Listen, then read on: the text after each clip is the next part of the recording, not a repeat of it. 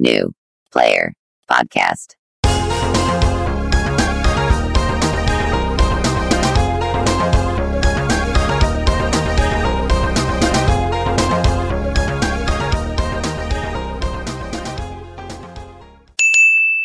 Bienvenidos a New Player, el podcast de videojuegos de los chavales.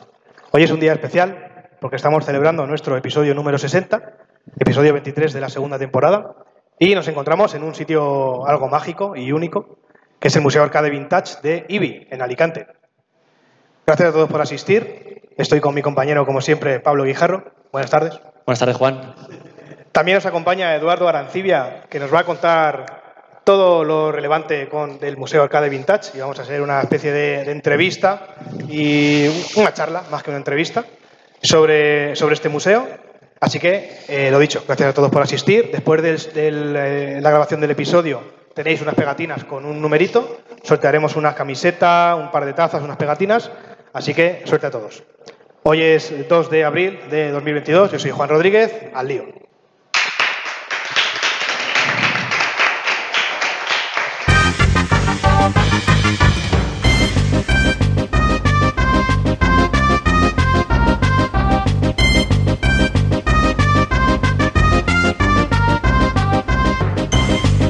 Estaba pensando, tío, cada vez menos chavales, ¿eh? Cada vez menos, chavales. Tú cumples ya 30 años. Ya ves, tío. Nada, dentro de un mes. Estoy para ir a dar de comer a las palomas ya casi, al parque. Eduardo, ¿qué tal? ¿Cómo estás? Eduardo, se ha dejado el micrófono. ha Vale. dejado el micrófono por ahí de varetas. Eh, bueno, para mí, soy chavales, no, chavalines. Yo ya me veo los 50 más que los 30, o sea que estamos ya, estamos en unos niveles ya. Y vosotros diréis, ¿y qué hace este señor casi con 50 años haciendo aquí el tonto a estas alturas, no?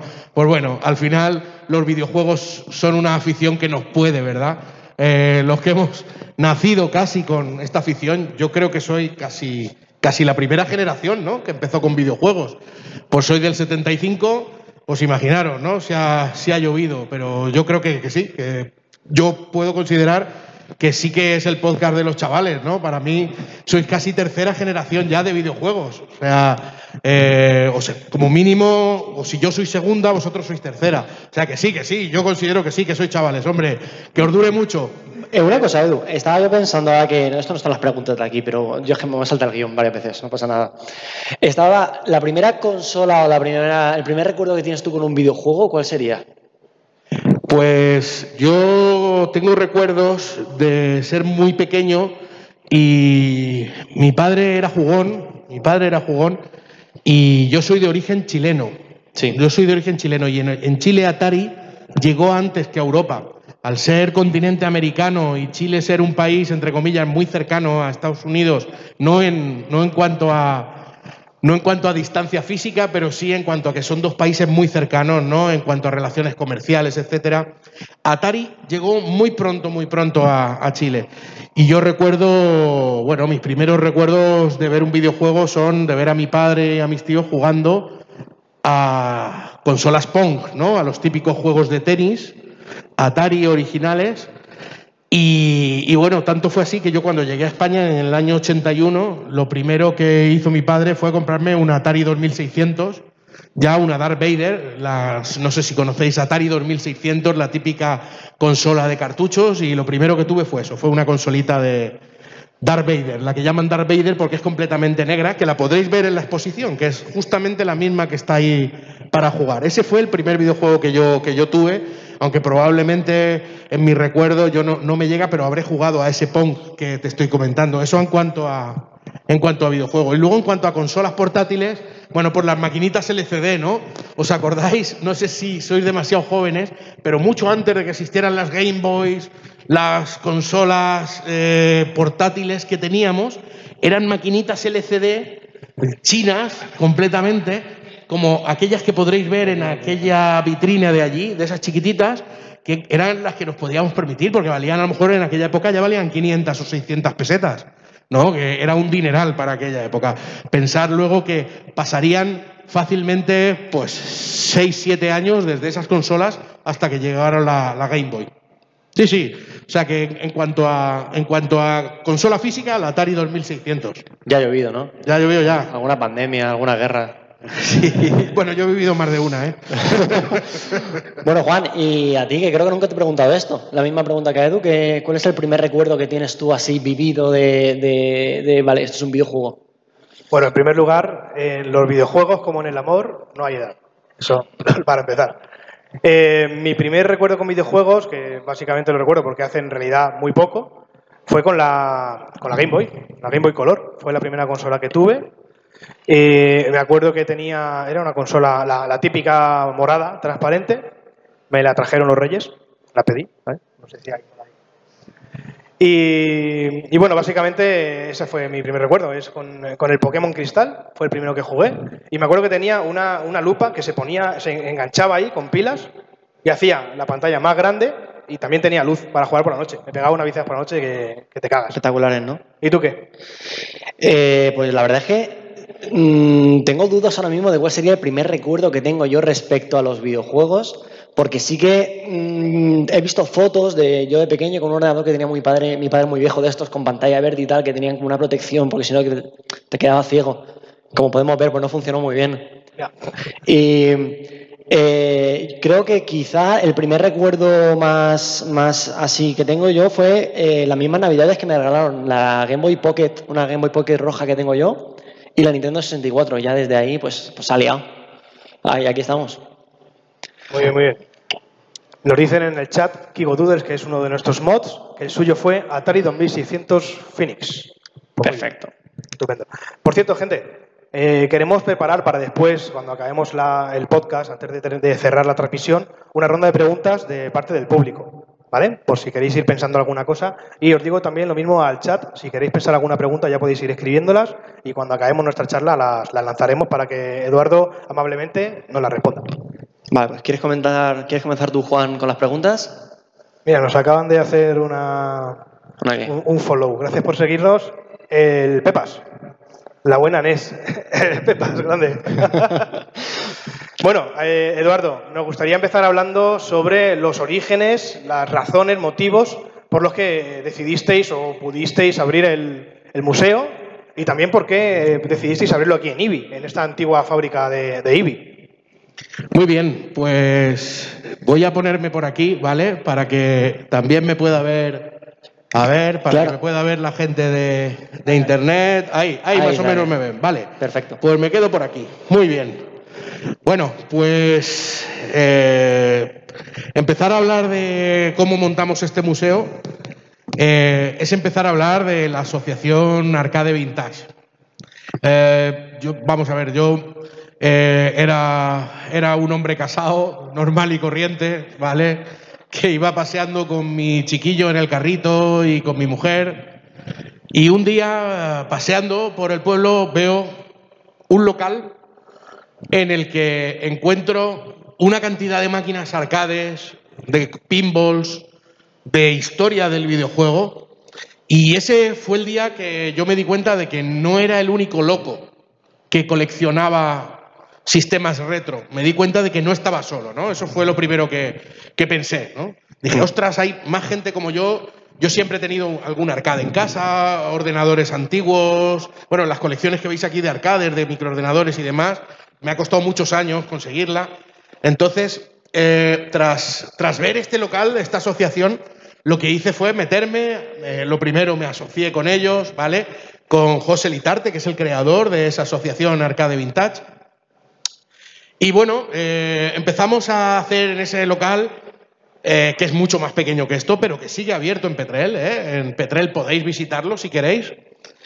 Ahí siguen habiendo 70 máquinas, consolas, pinballs también. Y bueno, la cuestión fue que empezamos a hacer torneos de Street Fighter, torneos de juegos clásicos de los 70, de los 80 y demás. Y se nos ocurrió la idea de hacer talleres, talleres para, para que transmitiésemos el conocimiento, ¿no? Yo soy programador, y humildemente he hecho algún videojuego que está por ahí colgado en los- para los móviles y, bueno, y, juegos retro sobre todo. He programado videojuegos para MSX, para Atari 2600, para muchos videojuegos eh, de, de carácter retro. Entonces nos transmitimos el conocimiento. Gente que sabía arreglar monitores, pues nos hizo talleres. Yo hice algún taller de cómo crear un videojuego retro. En fin, empezamos con muchísimas actividades. ¿Qué pasa? Que aquel local se nos quedó muy pequeño y empezamos a trasladar hacia afuera, hacia otros eventos, Retro Madrid, Retro Barcelona, eh, Alcoy Weekend, las ferias manga, empezamos a salir, ¿no? Hacia afuera, a que la gente conociera el, el trabajo que hacíamos, pero no solamente en cuanto a jugar, sino en cuanto a difusión de la cultura arcade, ¿no? Y nosotros poquito a poco pues, fuimos expandiendo, expandiendo. Y un día, pues, un, señor nos dijo, oye, pero que vosotros esto que estáis haciendo aquí es cultura con mayúscula. Lo que pasa es que la cultura del videojuego no está reconocida. Y entonces fue cuando emprendimos la, la tarea de convertir aquella asociación en un museo. Eh, empezamos a hablar con muchísimos ayuntamientos, con muchas eh, entidades públicas de todo tipo. Y bueno, tuvimos posibilidad de estar en Alicante, nos ofrecieron un buen local, en Murcia, en, la- en capitales, en sitios muy chulos, pero claro, lo que nos ofreció aquí para tener el museo fue algo muy chulo. A nosotros este local que tenemos, pese a que no es el más grande que podríamos tener, porque tenemos máquinas para llenar tres locales de estos, pero sí que eh, nos gusta mucho la arquitectura, la fachada, la zona, hay fácil aparcamiento, estamos delante de un parque, en fin, y tenemos mucho apoyo por parte del ayuntamiento, ¿no? Que eso es importante también. Así que, bueno, realmente fue una necesidad, ¿no? El crear este museo. Una necesidad de evolucionar una asociación sin ánimo de lucro para la difusión de la cultura del videojuego y convertirlo en lo que, en lo que hoy veis, ¿vale? Perfecto. Así que un poco, no sé si me he pasado ya de la respuesta, mucho rollo ya. No, que va, que va. Y has comentado que tenéis un montón de máquinas, no solamente las que tenéis aquí, sino también las que tenéis en Petrer y todavía tenéis más máquinas aún. Sí, tenemos no solamente eso, tenemos una nave en Castalla llena de máquinas. Yo tengo dos locales llenos de ordenadores, retro. En fin, tenemos bastantes cositas por ahí. Vale, y a la hora de conseguirlas, ¿han sido donaciones? ¿Las compráis? ¿Las habéis ido restaurando poco a poco? A día de hoy, pocas donaciones. Alguna donación ha venido desde que tenemos el museo, pero no de arcade, ¿no? Algún microordenador sí que tenemos que Sí. agradecer, ¿no? Eh, pero no, sobre todo ha sido para conseguir la- las más de ellas, han sido compras en Estados Unidos. ¿vale? Hemos importado contenedores de arcades desde Estados Unidos para poder conseguir máquinas originales, ya que aquí en España no se podían conseguir. Podíamos conseguir arcades, pero los que teníamos en nuestras recres, ¿no? Las Videoval, las Videosonic, las típicas que veríais en la primera fila, ¿no? Del museo, lo que es máquinas de uso genérico, no dedicadas, no con artes dedicadas. Con artes dedicadas tienen que ser importadas, o de bien de Estados Unidos o bien de Japón, las primeras, porque luego en Japón también derivó. Mm. Y la manera de conseguirlas, pues eso, comprando, comprando fuera y lo que nosotros llamamos las restauraciones y las expediciones arcadeológicas, ¿vale? O sea, cuando digo arcadeológica dirá, pues este tío está chiflado. No, pero ya es un, es un término que estamos casi patentando, ¿no? La arcadeología. Y, y bueno, este término sale de eso, de lo que es la tarea de no solamente eh, poner una máquina ahí para jugar y comprarla y jugar, sino lo que es la tarea de investigar su origen, descubrir de dónde viene, descubrir videojuegos nuevos que no estaban preservados. Lo que es la preservación del videojuego para nosotros es muy importante, ¿no? Una cosa es la consecución del mueble, como lo que tenemos, y otra es la preservación como tal del videojuego. Eh, todos conocemos el MAME, ¿vale? El MAME nos permite jugar a, a infinidad de cosas. Sí. Pero claro, el MAME tiene que ese juego de algún sitio, tiene que dumpear, lo que llamamos dumpear los chips de ese videojuego. Entonces, lo que hemos hecho siempre es encontrar esas placas que MAME no tenía, que MAME no las tiene, y ahora mismo os puedo decir que desde el museo, pues más de seis videojuegos de los que tiene MAME los hemos proporcionado desde aquí. Y ahora mismo estamos trabajando con MAME en dos videojuegos más, en discos. En la colaboración del museo con MAME es continua. Estamos siempre colaborando, ¿no? Sí, es que el tema de la preservación de los videojuegos es algo que está siempre eh, en, en discusión, en boca de, de la gente, porque parece que las propias empresas, ya sea Nintendo, Sony, Microsoft, etcétera, no le, no le acaban de dar un valor a lo que dentro a lo mejor de 200 años puede ser, pues eso, el origen de eh, lo que sería la pintura. ¿Cuántas pinturas han perdido? ¿Cuánta música no tenemos hoy en día de, de compositores de hace cientos de años?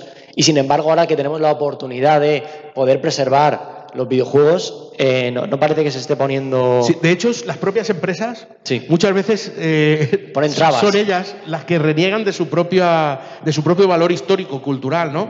Eh, hemos estado en contacto infinidad de veces con, con Sega, por ejemplo, Sí. para, para que nos faciliten la preservación de juegos que no están preservados de la manera adecuada, pero no, no les interesa la preservación. Simplemente es algo que para ellos fue un negocio en su época y a día de hoy no, no ven posibilidad de explotarlo económicamente y lo mantienen en un cajón. Eso sí, no liberan los derechos, ¿no? Para que nadie pueda reaprovecharse tampoco económicamente de, de eso, ¿no? Claro. Sega y Nintendo en eso están muy, muy, muy cerrados a, a liberar lo que tienen guardado.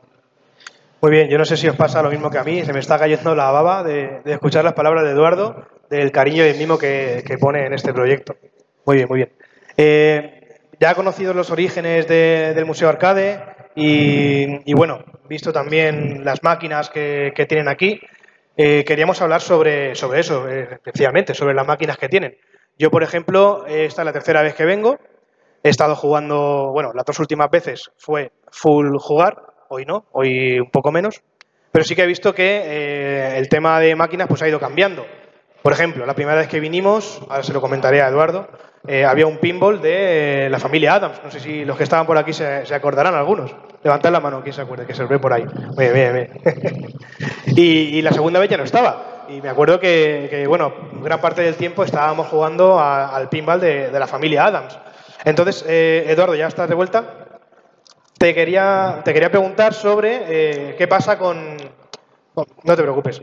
Eh, estaba hablando de- de la- del pinball de la familia Adams que teníais hace un tiempo y que, bueno, pasamos un buen rato jugando. Otro juego, por ejemplo, que tenéis aquí es el de el Turtles in Time, el arcade de las tortugas ninja, el beat 'em up, ese tan famoso y, y de tan buena calidad.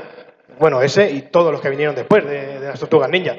Quería preguntarte a ti, eh, personalmente, cuál es la máquina arcade, el pinball y la computadora que más disfrutas y que más te gusta.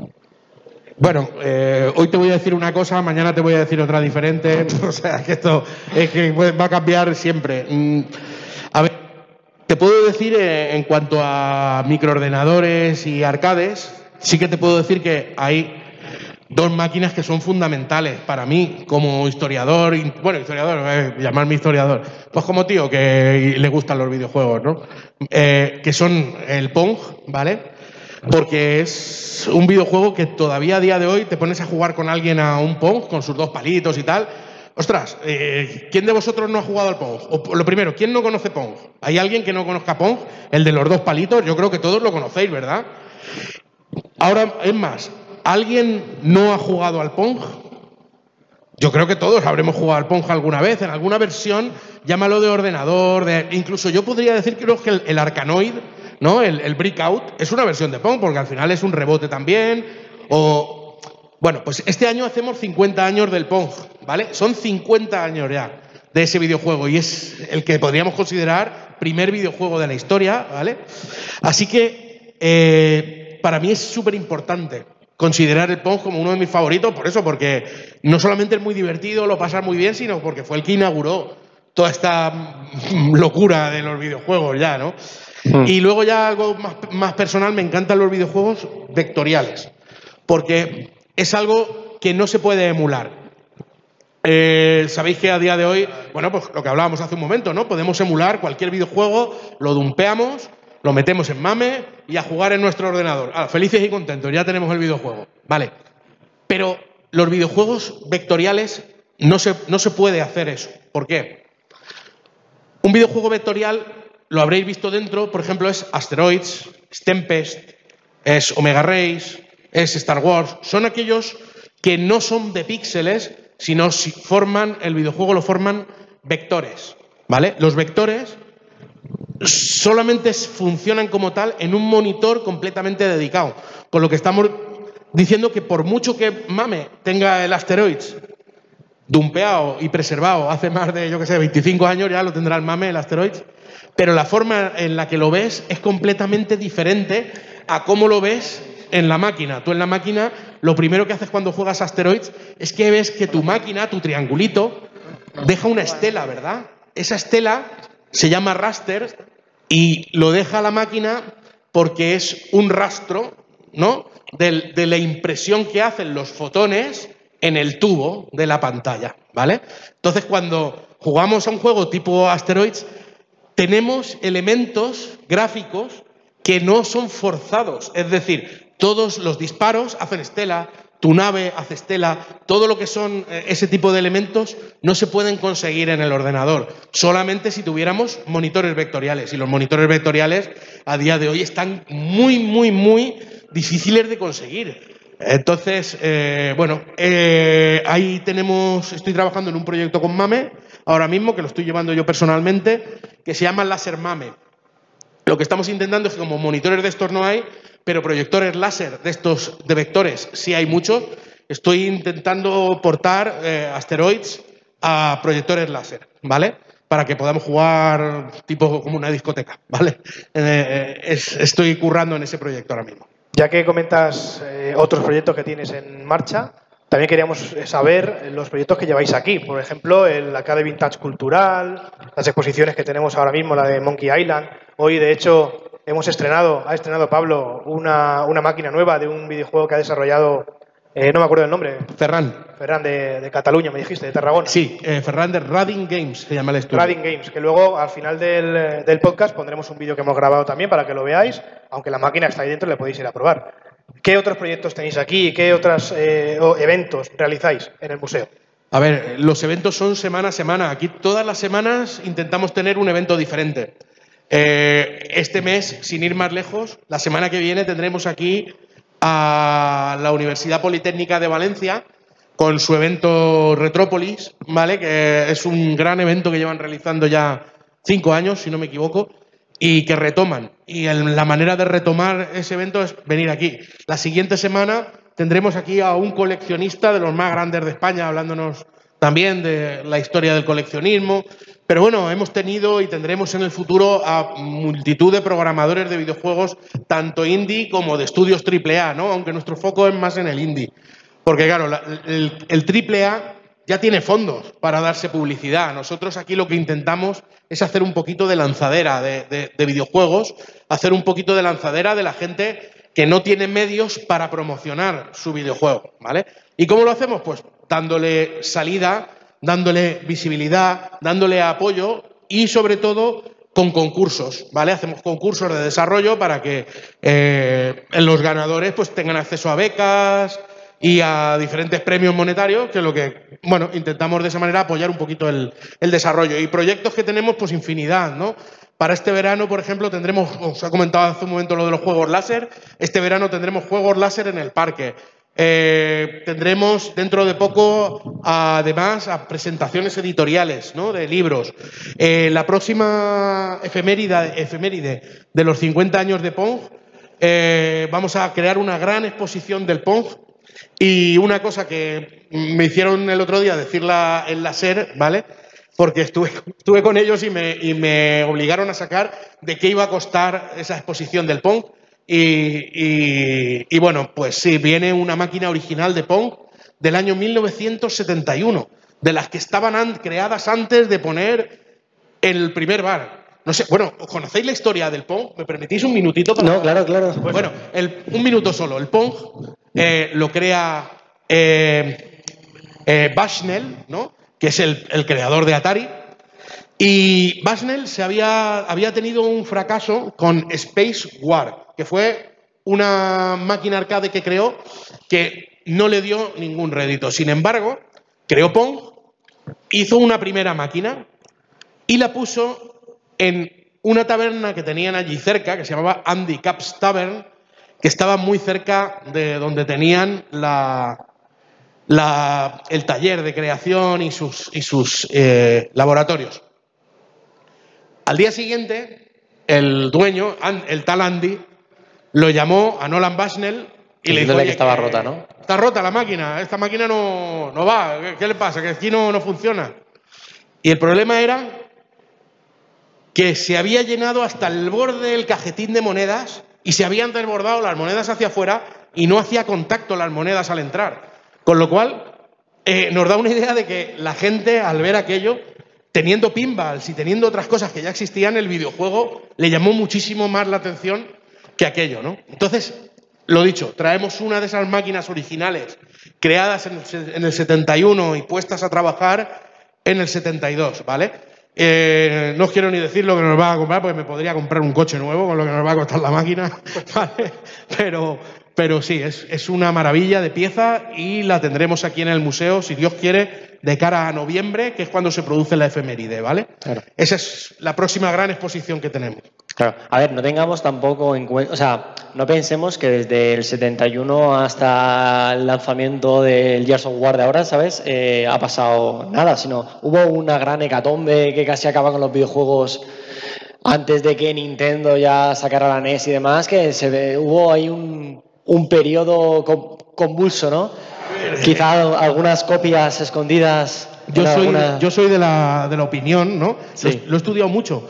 Y soy de la opinión que no fue una gran hecatombe. Todo el mundo habla de que Atari inundó el mercado con software basura y que la gente se hartó, etcétera, etcétera, etcétera. Y estamos hablando del año 82-83, ¿no? Ujú. Pero, ¿qué pasó en ese año? O sea, si nosotros nos vamos a mirar en internet, los documentales y tal, no, la gran hecatombe del videojuego casi se acaba, menos mal que llegó Nintendo y nos salvó. Vale, eso es lo que dicen. Pero si os fijáis en esa época, ¿qué pasó al mismo tiempo? Aquí en La- Europa estaban. La con- expansión de los microordenadores para jugar. Justamente salió el Commodore 64 en Estados Unidos y fue y sigue siendo a día de hoy el Commodore 64 el ordenador más vendido de la historia. Con lo cual, no fue una crisis del videojuego, fue una crisis de la consola.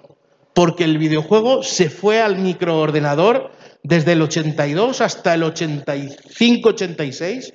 Esos cuatro o cinco años no es que hubiera crisis del videojuego. Se vendían millones de videojuegos, tantos como siempre. Solo que migraron al Commodore en Estados Unidos, a MSX en Japón, migraron en Europa al Spectrum y al Amstrad, ¿vale? Con lo cual lo que pasaba era que Atari le fue mal, Magnavox le fue mal y otras muchas consolas, pero lo que es el tema del videojuego, yo no estoy de acuerdo, no me creo la crisis del 83. Por eso que os digo, ¿no? Porque si tú te pones a mirar las cifras de ventas de videojuegos de Commodore en el 82 y en el 83 es brutal. Millones de unidades se vendían. Perfecto. Eh, vale, tenemos aquí una pregunta respecto a, a acontecimientos, bueno, más o menos recientes, sí, recientes, ¿no? Todo el tema de la pandemia y demás. ¿Cómo afectó el hecho de tener que cerrar y demás? a- o sea, ¿cómo afectó la pandemia al Museo del Videojuego? ¿Hubo un pensamiento de, ostras, se ha liado? ¿No podremos seguir? ¿No...? A ver, eh, evidentemente nosotros, eh, este local que tenemos, Sí. eh, no podía venir gente, claro, con lo cual, pues no teníamos ninguna manera de comprar piezas, no teníamos dinero para comprar piezas para reparar las máquinas. Pero ocurre una cosa, que las máquinas estando apagadas se nos estropean. Las máquinas, si están apagadas, las enciendes una vez, las compruebas, tal, y las apagas. Con lo cual, tampoco tuvimos un problema monetario excesivo, porque, oye, pues si no se estropean las máquinas, como el, eh, por deciros de alguna manera, el 80% del dinero de aquí es para reparaciones, porque hoy, hoy seguro que se estropearán dos máquinas, la semana que viene, cuando abramos, se estropearán otras dos. Esto es, es continuo. Y las piezas de. y el tiempo, sobre todo, ¿no? De los técnicos que reparan estas máquinas, es caro al final. Aunque intentamos nosotros arreglar la mayor parte, pero hay cosas que, tenemos que, que de- dedicarle un técnico que tenemos que, claro, que nos cuesta caro. Entonces, lo que quiero decir es que eh, económicamente no fue el problema. El problema fue que, claro, que no sabíamos a dónde iba a llegar el museo, si íbamos a poder reabrir, si no íbamos a reabrir y demás. Así que lo que hicimos fue em, crecer en la parte online muchísimo.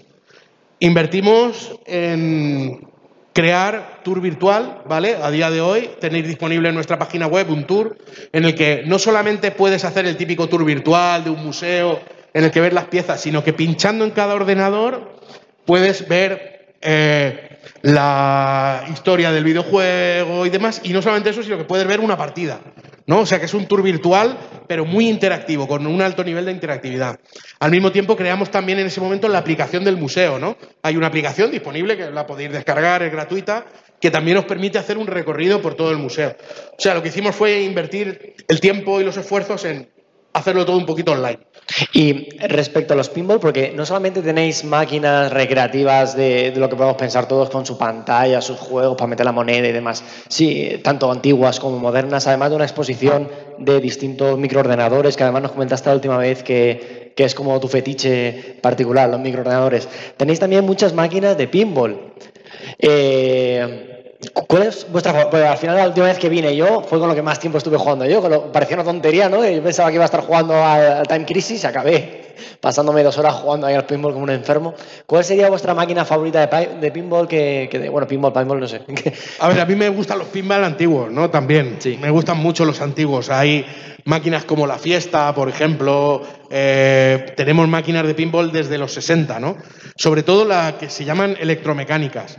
Los, los pinball electromecánicos, la diferencia con los, con los otros pinball ya de los 70, su diferencia principal es que no tienen componentes electrónicos como tales, sino simplemente que tienen poleas, engranajes, eh, bocinas, campanitas, que es lo que consiguen que te dé la sensación de, un juego tan retro, ¿vale? O sea que a mí, como, como buen abuelo que soy, los más antiguos me gustan. No, bueno, pero que es espectacular la, la, sensación de estar jugando, y de estar vibrando todo. A mí me encanta. Vale, Juan, dale. Eh, Eduardo, eh, escuché, estuve escuchando el podcast que hicieron eh, nuestros amigos de A the Podcast, que vinieron hace poco, que por cierto me mandan recuerdos para ti, y también de parte de David Bernal, de Game Elche. estuvieron, estuvisteis hablando sobre un proyecto que estabais empezando a elaborar sobre realidad virtual.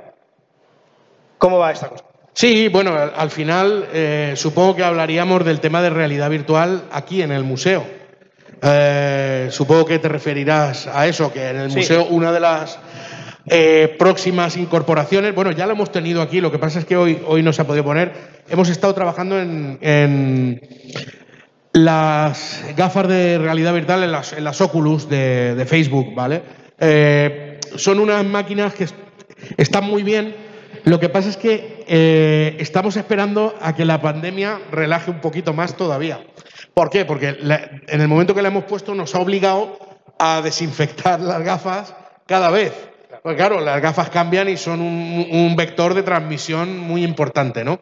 Entonces, significa jugar, significa desinfectar, pero aún así hemos notado que, claro, la gente es recelosa, porque es algo que está llevando directamente a la nariz. Entonces, sí. Eh, sí, las gafas las tenemos ahí guardadas, pero estamos esperando a que relajen un poquito más las condiciones para poder, para poder empezar a, a ponerla. Y luego tenemos un segundo proyecto eh, respecto, a, respecto a las gafas, que es que tenemos un, igual lo habéis visto por internet, hemos hecho un, un vuelo por, con dron, ¿vale? Por el museo, y ese vuelo con dron en realidad virtual en 3D pues te puedes meter dentro de las máquinas, volar por encima, tal. Ese, ese vídeo, si, buscáis en internet, ya está publicado, ¿vale? El vídeo del dron, solamente que el verlo en las gafas en 3D, pues... Impresiona. Eh, impresiona mucho, está chulo. Vale, y para la gente que está aquí presente y toda la gente que nos escuche y que se anime a venir, te voy a hacer una pregunta un poco, a ver si te atreves a, a contestarla. A ver, yo soy valiente. ¿Qué, digamos, dos o tres juegos, máquinas recomiendas sí o sí probar? Por ejemplo, de, de, cualquier, de todos los que tengas. ¿Cuál sí o sí no bueno, se puede ir la gente sin probar? Pero, bueno, evidentemente tenéis que probar, por supuesto, los originales clásicos, ¿vale? Porque hay máquinas que podréis, como os decía antes, jugar en MAME. Vuelvo, a, vuelvo mucho a lo mismo. Pero hay juegos que no podréis jugar en MAME, los vectoriales. Eh, los juegos que tengan interface de usuario especiales. Cuando, esta tontería que he dicho es que cuando jugamos a un videojuego, si es una palanca estándar, yo me puedo comprar un mando arcade y ponérmelo en casa. Pero cuando juego con un periscopio, no puedo. O cuando juego con un tanque con unos mandos especiales. O cuando juego con un volante concreto para un videojuego o con un spinner, ¿no? Como puede ser, por ejemplo, el Arcanoid, ¿no? Que tiene ruleta para manejarse. Os recomiendo sobre todo que juguéis y explotéis lo que no podéis jugar en casa, que son los juegos especiales que necesitan un interface de usuario desarrollado adecuado al, al videojuego. Sí, sí. Eso lo tengo claro. Vale. Ahí no me has pillado. A ver, nos dijiste, eh, ya nos comentaste que lo tuyo era lo de los microordenadores y demás, pero si tuvieras que elegir... A ver, un, perdón un momento. Sí, Voy a haceros. voy a- yo aquí. Que, estabas preguntándome mucho a mí, pero a mí también me gusta mucho sondear un poco sondea, sondea. el, el- el público, ¿vale? Y las personas que tenemos aquí seguro que tienen muchas cosas que contarnos al respecto, ¿no? Cosas Entonces, interesantes. Seguro que tienen cosas interesantes. Entonces, a mí me gusta también, que esto no es un monólogo, entonces, ¿qué os parece si le preguntamos nosotros a ellos, ¿vale? Por ejemplo, por ejemplo, ¿conocéis o cuál fue, a ver, cuál fue vuestra primera consola? ¿A quién le gustaría hablar de su primera consola? Venga, uno que se anime. Tú, que eres joven. Pues. Perdona, ¿cómo te llamas? Poli. Sabéis, lo sabéis. Eh, mi primera consola creo que fue la PlayStation 1, o por lo menos el recuerdo que tengo. Sí que es verdad que está ahí la misma época entre la Play 1 y la Game Boy Color, con el Pokémon y, bueno, alguno más que tenía por ahí, Mario Bros, Tetris también para la Game Boy. Y de la Play 1 recuerdo pues muchos juegos como de, de Disney, de, de Hércules y de carreras también. Pero el que más el- lo que más recuerdo es el Game Boy Color con el Pokémon. Sí, sí. El que más horas le he echado seguro. El Hércules de Play 1 es un juegazo, ¿eh? Es una maravilla. O sea, yo, eh, yo lo- os lo digo, yo la Play 1 la pillé, yo ya era mayor cuando salió la Play 1, ¿vale? Y, y recuerdo que me, me cogí el, el Hércules y decía, ¿pero cómo voy a jugar yo a esto? ¿Cómo voy a jugar yo a esto? Como que ¿cómo voy a jugar? Que me lo acabé entero. O sea, le eché, le eché todas las horas posibles. Un verdadero juegazo el Hércules de la Play 1, ¿no? ¿Algún, a ver, ¿alguien, ¿alguien más jugó a la Play 1 aquí? Menos- ¿Alguien tiene algún otro favorito de Play 1? Vamos Men- a hacer. ¿Tú, ¿Tú jugaste Play 1? Dime cuál es tu favorito. Mi, el Toy Story. Juegazo, juegazo. Sí, los de Disney es que eran juegazos. En esa época Disney tenía un, un- un equipo de desarrollo propio, porque era Disney Studios de desarrollo. Sí, sí. Tarzán también estaba espectacular. Sí, y la verdad es que todos los juegos que salían en aquella época Disney eran verdaderos juegazos, ¿no? Verdaderos juegazos. ¿Y quién aguantó con Super Nintendo muchos años? ¿Alguien aguantó con la Super o con la Sega? No, yo creo que no, ¿verdad? Yo creo que cuando salió la Play ya todos nos fuimos a la Play. Eh, Pocos aguantaron, ¿eh? Con la Super o con la, o con la Mega Drive. Sí, sí, sí, sí. Bueno, perdonad la interrupción, ¿eh? Nada, pero, nada, nada. pero bueno, plantear vosotros alguna también cuando queráis. Perfecto. Te queríamos preguntar ahora, porque ya hemos venido varias veces, y eso ya un poco off topic, ¿vale? Vale. Y no conocemos eh, la zona. Entonces, siempre que hemos venido, hemos ido a comer al mismo sitio. Tú que conoces un poco más todo esto, ¿dónde nos recomiendas Bueno, ir a a, ver. a comer? Eh, se puede ver que evidentemente me he comido me- medio IBI, medio IBI me lo he comido yo, ¿vale? La última vez me dijeron, eh, ¿dónde vamos a comer? Y dije, me da igual, mientras a la vuelta volvamos rodando. O sea que la cuestión, lo importante es, es- disfrutar y efectivamente aquí en IBI hay, un, joder, hay el gazpacho de la folla de Castalla, que se llama, importante, ¿vale? Eh, luego tienen también importante, el, hay unos, unos eh, lo que pasa es que se me ha olvidado cómo, cómo- cómo se llama, pero es un, Apunta, es un estofado que hacen con ajo y tal. Bueno, bueno, increíble, increíble. Donde sea, donde vais a disfrutar, en, en donde vayáis vais a- Oh. vais a disfrutar, ¿eh? Y ya os digo, lo importante es salir rodando. Vale, a punto de salir rodando. Vale, y también, bueno, off topic. Tema música, ¿qué disfrutáis vosotros? O sea, porque a veces parece que, que le preguntas a alguien de videojuegos, ¿qué música te gusta? No, yo me pongo solamente la banda sonora del Zelda. Es que escucho en, en- en bucle Shadow of the Colossus, no, o sea... Aquí tenemos un problemilla, ¿no? En el museo, eh, la, la- la SGAE eh, nos cobra incluso por poner la música de los videojuegos. ¿Qué dices? Tenemos muchas. sí, pero bueno, borra eso del podcast. No he dicho nada. Señores, señores de la SGAE, sean bienvenidos. Les pagaremos amablemente siempre que quieran. Bueno, efectivamente, se debe pagar, ¿no? Incluso por la música del propio videojuego. Pero la que está sonando ahí de las máquinas. La, ah, la- la de la máquina propia no, porque como son juegos originales, ya has pagado el canon eh, del propio videojuego. Vale. Pero si, por ejemplo, yo pusiera aquí ahora mismo la música del Pac-Man ese que hay aquí y la pusiera a todo el museo, sí que habría Nos toca que- pagar. Sí, aunque es música fuera de las GAE realmente. No está en las GAE, pero ellos vienen aquí a comprobarlo. ¿Qué dices? Sí, sí. Vale, espera, me No nos gusta eso. Cuidado con lo que dices de la RAE, que no nos están nada. escuchando, ¿eh? Yo no digo nada. Nos están escuchando. Bueno, en principio, hasta aquí la entrevista. No sé si Eduardo quieres comentar alguna cosa más antes de pasar a la ronda de preguntas Aquí, hay que, tenemos que, que antes de terminar, sí que me gustaría eh, volver un poco a los señores del, del público, ¿vale? Y preguntarles si en el tiempo que han estado aquí en el museo, ¿cuál es su videojuego favorito de los que puedan haber probado aquí, ¿vale? Vamos para allá. Javi.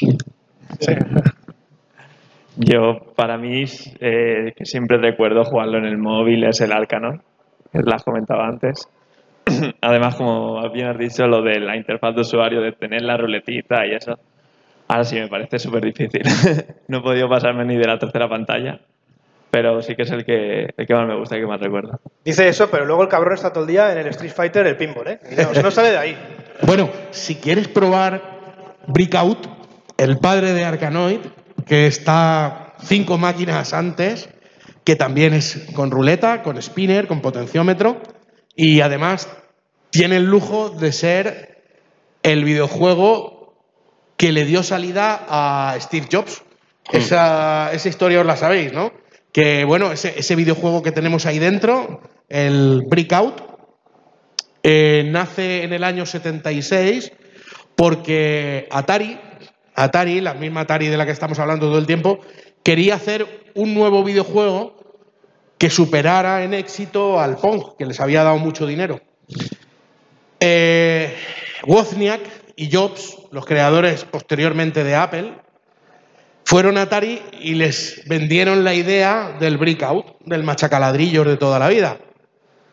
¿Qué ocurre? Que los señores de Atari les dijeron muy bien, pero el presupuesto que tenéis solamente os da para desarrollarlo el videojuego con menos de 50 chips, ¿vale? De 50 procesadores. Y memorias, y EPROMs, y PROMs, y, bueno, 50 elementos en la placa. Claro, un desafío técnico tremendo, porque los juegos de aquella época tenían muchísimos chips, Intel 8008, los primeros Intel y demás, y salían carísimos. Llegó el señor Wozniak, que es uno de los mayores genios, y no solamente lo consiguió con menos de cin- de 50, lo consiguió con menos de 20. Y evidentemente no solamente consiguieron la concesión, sino que además obtuvo un bonus, no sé si fueron 10.000 dólares por cada chip que había conseguido ahorrar. ¿Vale? Con lo cual ya sabemos lo listo que era Jobs. Que lo, lo listo no es que fuera un tío muy, muy inteligente electrónicamente, es que se supo rodear de Wozniak, que era el que sabía, ¿no? Grande Sí. Steve. Sí, sí, sí. Como tú y yo. Muy bien. Tú, y yo, sí. ¿Tú, tú quién eres, Steve Jobs o Wozniak? Yo, Tú, da- tú das más para Wozniak. yo el, tercer- el, el tercero, no se acuerda nadie. de- Eh, bueno, si alguien del público tiene alguna pregunta para Eduardo o para nosotros, este es el momento. Si no, que calle para siempre. Yo tengo una pregunta para, e- para ellos, ¿vale? Yo tengo una pregunta para ellos, que es, desde que empezasteis con vuestro podcast, que no sé si lleváis un año o dos años, Dos, estamos dos en años, temporada. ¿vale? Eh, ¿Cuántos, eh, pod- cuántos eh, episodios, ¿vale? Habéis dedicado a juegos retro, íntegramente retro. Hostia, podemos no contestar a esto, ¿no? Eh, Porque yo quiero saber a ver si sois de los talibanes o de los no talibanes. íntegramente retro a ninguno. A ninguno. Pero algún homenaje a los Bueno, juegos retro. ya saben ya dónde está la puerta. No, nosotros sí que intentamos dedicar parte del tiempo cuando hacemos una noticia de cualquier cosa en la que se habla de, pues yo qué sé, el- pues la historia o lo que sea, sí, sí que intentamos pues culturizar un poco a la gente que pueda estar escuchando o, o simplemente amenizar con, con estas partes de historia que nos has estado contando. Pero sí que es cierto que lo que es el podcast está más dedicado a la, a la actualidad del, del videojuego del día a día. Que ahora que si nos chapan el E3, venga, vamos a llorar todos, esas cosas. ¿no? hicimos, hicimos un episodio en el que hablamos sobre eh, el top 10 de nuestros juegos de la infancia, que bueno, para ti sería la adolescencia. Claro. Estuvimos hablando de, de juegos, pues eso, de que primera más jugamos en, en la primera que más jugamos en, cuando éramos pequeños. Hicimos ahí un top en la primera temporada que estuvo bastante guay, la verdad. Eh, en el chat tenemos una pregunta que nos pregunta Kigo, nuestro mod, y nos dice si allí tienen Turtles in Time, que ya hemos comentado, o X-Men Children of the Atom. Las dos, Las dos, a chupleno. Y además en cuatro jugadores. en cuatro jugadores. Ya lo sabes, Kiran. Cuando quieras. Lo que no sé es qué haces que no estás aquí, capullo. Debes estar aquí, tío, de verdad. Bueno, gente, si nadie más tiene nada que decir, hasta aquí el episodio. Vamos a eh, pasar al sorteo del merchandising. Y Mola. si puedes, Eduardo, comprobar cuál es el último número de las pegatinas que hemos repartido. Si Sí, a alguien sí, sí, le falta sí. que lo diga, hemos Bueno, repartido sabéis que hay un número ahí, ¿vale? Que ese- la banca gana. Es el de Manu. Y vamos a hacer el sorteo. Muy bien. ¿Qué vas a hacer? Ah, vale, vas a poner la típica de aplicaciones web. Cuando le, cuando le des al intro en, en esto ya... Ah, pero que le doy ahí ya. eh, Claro, hay que poner cuál es el último. Esto y- lo has amañado tú, tío, para que te toque a No, ti. hombre, eso lo, lo elige O Google. sea, si yo le doy ahora, me sale uno. Ahora no, porque no, porque falta el segundo. ¿no? Ah, vale, vale.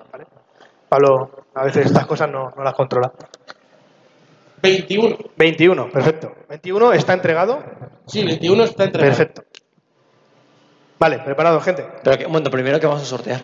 Bueno, vamos a sortear una taza del Museo Arcade Vintage, Sí. una taza de New Player Podcast, que no es esa, que esa. Son varios sorteos entonces, ¿no? Sí, es- no, no, no. a ver, no, Perfecto, nos perfecto. pasó lo mismo con las entradas. Sorteamos cuatro entradas, o dos o tres, no me acuerdo las que sorteábamos. Y me dice Juan, bueno, vamos a hacer el sorteo. Y yo, vale, perfecto. Le toca a un ganador y yo pensaba que iban a haber tres o cuatro ganadores, una entrada para. Pues Es no que- es 28 entradas por una persona. Es porque no me escucha, no es por nada. Estaba, eso estaba Pero entonces- clarísimo desde el día uno. La persona que gane se lleva todo, no. Hacemos, hacemos, hacemos uno cada uno, venga, primer premio. Primer premio, la taza de Arcade Vintage con la cajita, ¿vale? Perfecto. Empezamos con el primer premio. Taza Arcade Vintage, Una ta- del 1 al 21. Con una caja decorada, con una pegatina de la cara de vintage y de New Player, por favor. Aquí la tenéis. Dale, Pablo. ¿Qué hago? ¿Le doy? Claro, dale. El 4. ¿Qué es el cuatro? Cuatro. Perfecto. Muy bien, por favor. Un aplauso. Muy bien. Toma. Entrega de la. La hemos sacado de la caja. No, la, la pegatina te la Pegatina para regalo. usted también. Sí, sí, Sí. claro. A ver, si, si no la quieres, pues no, ¿no? Pero, no se vaya porque el 4 puede salir otra vez. Claro, claro. Por supuesto. nada, A nada. usted. Vale, siguiente. Taza, la taza New Player. Ahí la tenéis. No es esa, ¿eh? ya he dicho. Esta la ha gastado Pablo esta mañana para hacerse el café. Bueno, yo no. Es la que está dentro de, dentro de la caja. Eh, siguiente ganador, número. El 1. Perfecto. A, La Lec- taza, la tacita. a, a Lector le toca siempre cosas, tío, basta ya. La tacita. Quita la otra, no sea que se Sí, caiga sí, la. sí. Perfecto. Muy bien. Y queda la camiseta, ¿no? Quedan 10 pegatinas y la camiseta. Pegatinas que Muy bien. Pegatinas sí que puedes regalar todas las que quieras, tío. Y luego pegatinas hay, vamos a regalar 10 y luego tenemos un faco ahí para quien quiera coger más y pegarlas en faco señales de tráfico, en los Se coches. sortea el faco. Hombre, no me jodas. Vale, ganador de 10 pegatinas. Número 9. Pues ahí hay 10. Pero, pero la, la que ya tiene, ¿cuenta como una? ¿Le doy nueve? Vale, 10, que están Ah. separadas ya. Toma, para ti.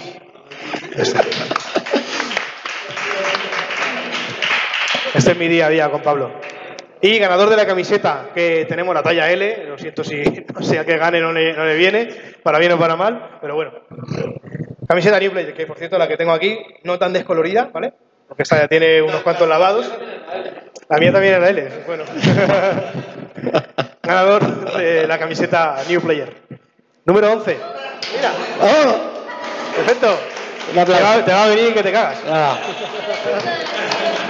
Ya está. Estupendo. Para Pasamos, por último, a ver el vídeo de la máquina que hemos grabado antes, de la. ¿Cómo? Galacticon, ¿era, no? Galáctico. Ah, en YouTube. Sí, YouTube. Ah, no me toques, tío, por favor. Eh, lo tenemos subido a nuestro canal No de toques. YouTube. Vale, métete en No toques, mi tío. contenido y ahí lo, lo tienes subido. Eh, ¿Dónde me has dicho? Ahí, ¿vale? Mi Pincho. contenido, Canal. mi canal, eso es. Claro, y mientras vamos cerrando el podcast porque si no luego se va a escuchar allá algo de fondo. seis minutacos. Gente, gracias por asistir. Gracias por asistir a la grabación de este episodio. Esperamos que hayáis disfrutado y esperamos por lo menos ganar, eh, haber ganado a alguien que en algún futuro pueda volver a escucharnos y acordarse de la charla que hemos tenido hoy. Gracias a todos por asistir. Un aplauso para vosotros. Gracias, gracias, gracias. Y sobre todo a Eduardo Arancibia, pueden seguirle en Twitter y sobre todo sigan a Museo Acá de Vintage también en redes sociales, que no sé cómo es, Acá de barra baja Vintage en Twitter, creo que es, algo así, lo buscáis y aparece seguro porque no hay más, es el único en España y en el mundo. Gracias Eduardo por acogernos aquí en este, en este día y lo hemos disfrutado mucho, espero que tú también. Muchas gracias.